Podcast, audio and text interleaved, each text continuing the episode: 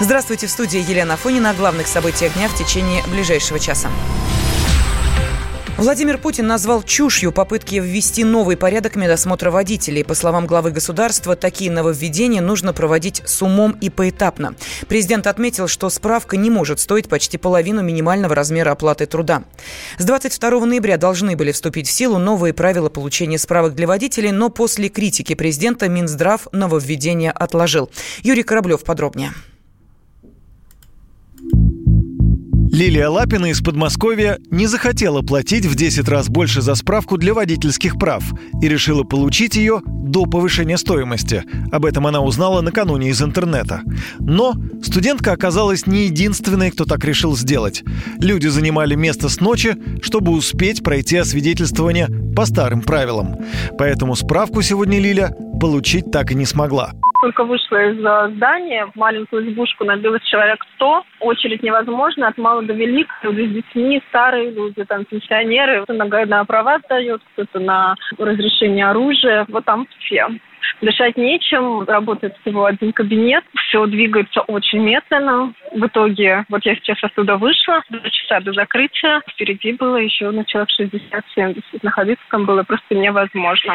Подобная ситуация в последние дни наблюдается по всей стране. Людей понять можно. Вот, например, если в Ростове сейчас справка от нарколога стоит от 250 до полутора тысяч рублей, то после вступления приказа в силу она стоила бы 5 тысяч. В Иванове сейчас 450 рублей. Была бы четыре с половиной. В итоге Минздрав отложил вступление в силу приказа о новом порядке медосмотра для водителей. Предполагалось, что водитель при получении или обновлении водительского удостоверения должен сдавать анализы для определения хронической алкогольной зависимости. Раньше эти исследования были обязательными только в том случае, если пациент вызывал серьезные опасения или хотел получить огнестрельное оружие. Сегодня же решение изменить правила прохождения медосмотра жесткой критике подверг президент. Владимир Путин назвал нововведение чушью. Минимальный уровень э, оплаты труда, размер оплаты труда народ 11 280 рублей. Это такую зарплату получает 3 миллиона 200 тысяч человек.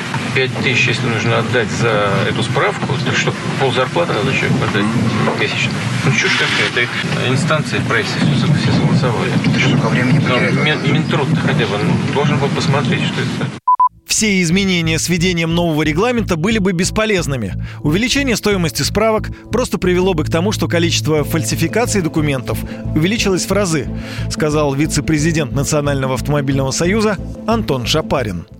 Ситуация совершенно фантастическая. Минздрав установил э, норму э, CDT в 1,2%, что находится ниже фоновых э, значений, и, соответственно, э, подавляющее большинство населения России может быть признано хроническими алкоголиками в такой ситуации.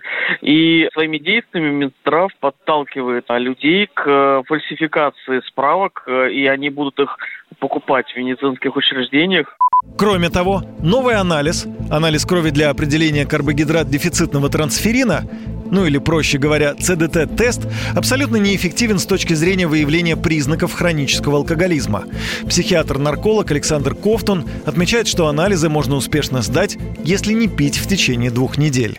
Схожий тест уже много лет применялся, хотя это и не было обязательным при проверке наркопотребителей и наркопотребители приноровились его проходить, они прекращали либо употреблять наркотики за месяц до прохождения медкомиссии, либо проходили разные чистки, затем проводили данный тест в медицинских организациях, в том числе и ко мне обращались, и убедившись, что тест нормальный, шли и проходили медкомиссию на учебу, на работу, на права, на оружие. Ну, очевидно, что и таким образом смогут э, проходить безболезненно тест те, кто злоупотребляет алкоголем. Достаточно две недели не употреблять алкоголь. Тест на присутствие в крови психоактивных веществ пока сдавать не нужно. До тех пор, пока эксперты проверяют, насколько вообще необходимо это исследование для получения прав. Вот только почему в Минздраве сразу не подумали об этом? Не было бы тогда критики президента, бесконечных очередей, возмущения людей по всей стране и, возможно, бы даже человеческих жертв. Как стало известно, в Казани 73-летний мужчина умер в наркологическом диспансере, где стоял в очереди за справкой для водительских прав. Юрий Кораблев, Радио «Комсомольская правда». Владимир Путин вручил государственные награды за выдающиеся достижения в различных сферах. Мероприятие прошло в Кремле. Звезды Героев России получили пилоты самолета Airbus А321 Дамир Юсупов и Георгий Мурзин. Они 15 августа посадили самолет на кукурузное поле неподалеку от аэропорта Жуковский после того, как у лайнера отказали двигатели. На прямой связи со студией специальный корреспондент «Комсомольской правды» Дмитрий Смирнов. Дима, приветствую тебя. Да, добрый вечер. Ну, на самом деле, только церемония в самом разгаре. Вот сейчас ленту ордена за заслуги первой отечественной степени получил Александр Ширвин. И дальше вот сейчас начинается орден за заслуги перед отечественной второй степени. Наверное, вы слышите звук объявления диктора. Но сегодня э, у президента день был достаточно насыщенный. Он встречался еще и со швейцарским коллегой, о чем лидеры двух стран поговорили. Слушай, я даже не знаю, зачем нам на, в такой насыщенный день нужен швейцарский президент. Они, встреча была закрытой, мы видели только протокольную часть, и ничего там существенного не прозвучало, скажу тебе честно. Угу. Ну, вернемся к церемонии, на которой ты сейчас э, присутствуешь. Э, кто еще получил э, награды из рук президента? Очень, одна из самых, наверное, трогательных церемоний, которые я видел в последние годы, потому что настолько уважаемых и любимых страной людей. Александра Николаевна Пахмутова получила сейчас высший орден России, орден апостола Андрея Первозванного, пилотов, как вы сейчас правильно сказали, Магомед Али Магомедов, последний э, почетный председатель Госсовета Республики Дагестан, последний премьер СССР Николай Иванович Рыжков, которому 90 лет, сейчас сказал, что вот сколько мне будет отпущено, столько я обещаю буду служить России. Ну и вот Татьяна Доронина, Владимир Спиваков, Александр Ширвин, можно перечислять и перечислять. Ну, э, сегодня действительно у президента был э, такой очень энергичный день, в том числе президент прокатился и на общественном транспорте. Да, открыли сегодня МЦД, Московский центральный диаметр. Путин одним из первых пассажиров стал, проехался от Белорусского вокзала до станции Сели и обратно. Там, кстати, раскритиковал по дороге, общаясь с коллегами, ну, с теми, кто ехал вместе с ним, мэром Москвы, губернатором Подмосковья, например, решение Минздрава об этих пресловутых справках. Угу. И получил а, подарок, именную карту «Тройка». Да, вот, ну не только он, там многие, кто ехали, но и вот Сергей Собянин, пользуясь случаем, сказал, что вот вам тройка, можете теперь ехать не только по Москве, но и под Москвой оплачивается единой. Даже вот на МЦК можете пересесть. Ну, не знаю, воспользуется Путин или нет. Ну, если футболисты ехали в общественном транспорте, опаздывая на матч, то почему президент, опаздывая на какое-то мероприятие, не воспользуется он сказал, картой? наоборот, мы сейчас победили пробки, поэтому, видимо, вряд ли ему пригодится. Вот сейчас награждают Бориса Майорова. Спасибо. С нами на связи был специальный корреспондент «Комсомольской правды» Дмитрий Дмитрий Смирнов. США пригрозили остановить запуск «Северного потока-2». Американские санкции в отношении компаний, участвующих в строительстве газопровода, могут задержать его введение в эксплуатацию более чем на год. Об этом заявил американский сенатор-республиканец Тед Круз. Он один из авторов законопроекта об ограничительных мерах. В июле эту законодательную инициативу поддержал Комитет по иностранным делам Сената Конгресса. Чтобы он э, вступил в силу, законопроект должна принять и Палата представителей, ну а после подписать президент страны. Ведущий эксперт Фонда национальной энергетической безопасности Игорь Юшков считает, что американский сенатор просто пиарится.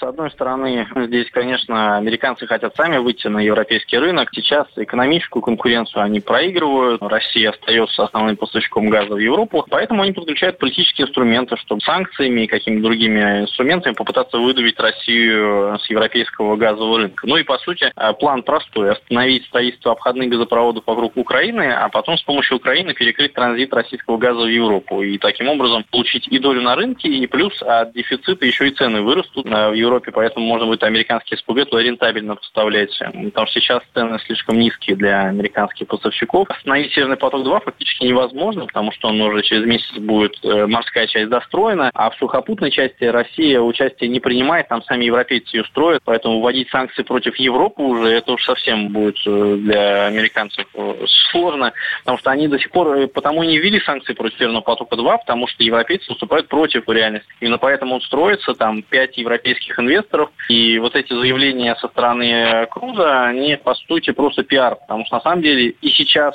у американцев есть уже законы, которые позволяют ввести санкции против Северного потока-2.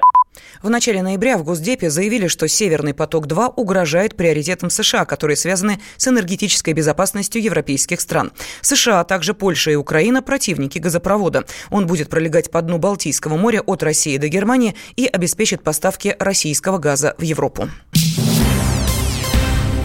В России готовят быстрый интернет для поездов и самолетов. Разработкой занимается национальная технологическая инициатива. Предполагается, что беспроводная система будет совместима с действующими стандартами спутниковой и сотовой связи 3G, 4G и 5G. Как рассказал соруководитель рабочей группы Аэронет Сергей Жуков, первое время такой интернет будет работать не везде. Там фенечка вот в космосе заключается. Есть так называемые геостационарные спутники связи. Они летают над э, экватором. Южную часть нашей страны они охватывают. Вот вы летите, например, на самолете, ну, условно говоря, из Москвы во Владивосток или из Москвы в Париж. Да, сигнал из геостационара, ну, представьте себе, берем мячик, да, и по экватору горизонтально летает спутник. А самую макушку планеты он будет только гладить своим сигналом. На севере сигнал не будет приниматься. А вот там, где в средних широтах вполне. Вы летите на самолете, через геостационар благодаря этой антенне принимаете широкую картинку, и у вас все замечательно. Теперь, если вы попробуете забраться куда-нибудь в Мурманск или дальше, там сигнал с геостационарного спутника уже не приходит. И там нужны другие спутники. Спутники высокоэллиптические, так называемые, или полярно-орбитальные. Кроме того, новая система предоставит возможность в режиме реального времени управлять беспилотниками. В России активно развивают такой транспорт. В чем его преимущество, разбирался Юрий Кораблев. Переход на беспилотный транспорт в ближайшее время обеспечит транспортную революцию, аналогичную той, что произошла в начале 20 века. Об этом на форуме «Россия зовет» заявил глава и основатель Яндекса Аркадий Волош. По его словам, существуют три причины, почему, по его мнению, в ближайшее время на дорогах произойдут изменения. Первая – технологии. Они уже готовы. Вторая причина – это безопасность. И третья – экономическая. Беспилотники просто выгодны людям – автоматический водитель стоит уже сегодня столько же, сколько живой водитель. И еще через полгода и через год это будет в разы дешевле. То есть с точки зрения экономики мы уже там. Беспилотное вождение технологически возможно, более безопасно и экономически выгодно уже сейчас, а будет сильно экономически выгодно. Летом этого года беспилотные автомобили выехали на московские дороги. В эксперименте участвуют несколько машин. Как говорят разработчики, система таких автомобилей способна взять управление на себя, и участие водителя уже не требуется.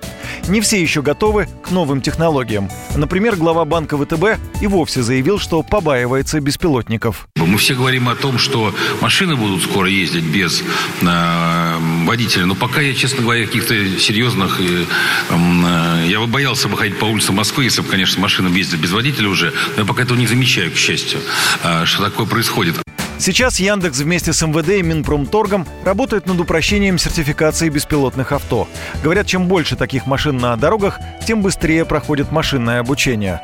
А еще хотят увеличить область эксперимента. К Москве и Казани добавить Санкт-Петербург, Московскую, Владимирскую, Нижегородскую, Ленинградскую и Самарскую области, а также Чувашскую республику и Краснодарский край. Кажется, будущее уже наступило. Его, кстати, совсем не ждут миллионы водителей, в частности таксисты. С приходом новых технологий они просто-напросто могут остаться без работы. Но опять-таки, как говорит основатель Яндекса Аркадий Волош, крутить баранку особо и нет желающих. Люди не хотят работать водителями. Кто-нибудь в этом зале хочет поводить 12 часов машину по городу в пробках? Это не та работа, которую люди очень хотят. И, э, ну, то есть лучше бы эти люди занимались какой-то другой работой, может быть, более производительной или более интересной. Э, стремиться сохранить эти рабочие места, это как стремиться сохранить рабочие места на конвейере. Тогда возникает вопрос, как вся та миллионная армия водителей заработает на хлеб и будет кормить семью? Ответ – придется найти другую работу. А для этого надо будет пойти учиться и получить новую квалификацию. При этом безработицы не будет, обещает первый вице-премьер, министр финансов Антон Силуанов. Новая экономика создает и новые рабочие места, причем высококвалифицированные, хорошо оплачиваемые. Многие действительно опасаются, что как же так? Дигитализация, новая экономика, безработица. Да ничего подобного. Посмотрите, как в других странах, э, где тоже идет такой, так сказать, прорыв в новых технологиях. Поэтому каких-то опасений о том, что мы получим какой-то социальный негатив, у нас абсолютно нет. Одно из недавних исследований показало, более 60% россиян готовы перейти на беспилотные автомобили. Среди плюсов водители выделили безопасность 30% и возможность заниматься другим делом во время езды. Так думают 50%. Среди минусов указали невозможность влияния на ситуацию, возможность хакерского взлома и возможность технического сбоя. Так или иначе, количество беспилотников на дорогах будет с каждым годом расти, а общий объем рынка частных беспилотных автомобилей в мире к 2030 году ожидается на уровне 60 миллиардов долларов. Юрий Кораблев, Радио «Комсомольская правда».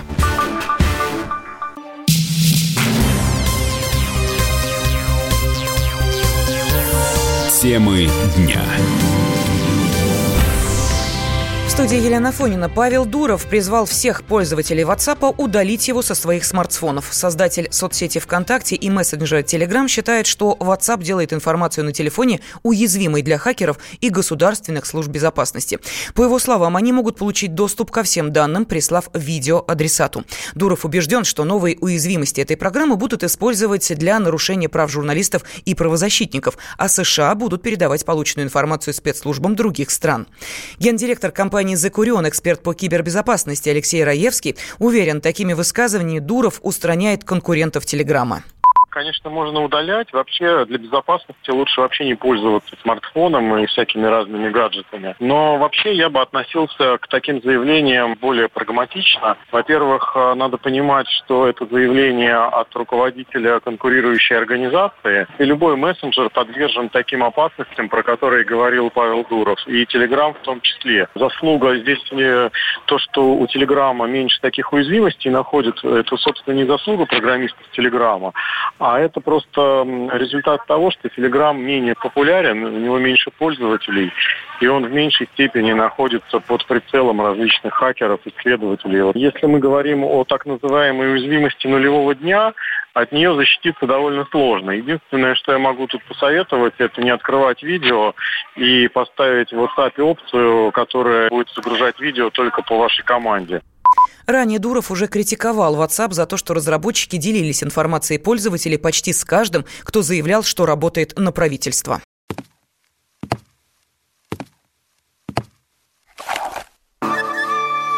Это была тяжелая неделя. Хороший. Ребята, давайте жить дружно.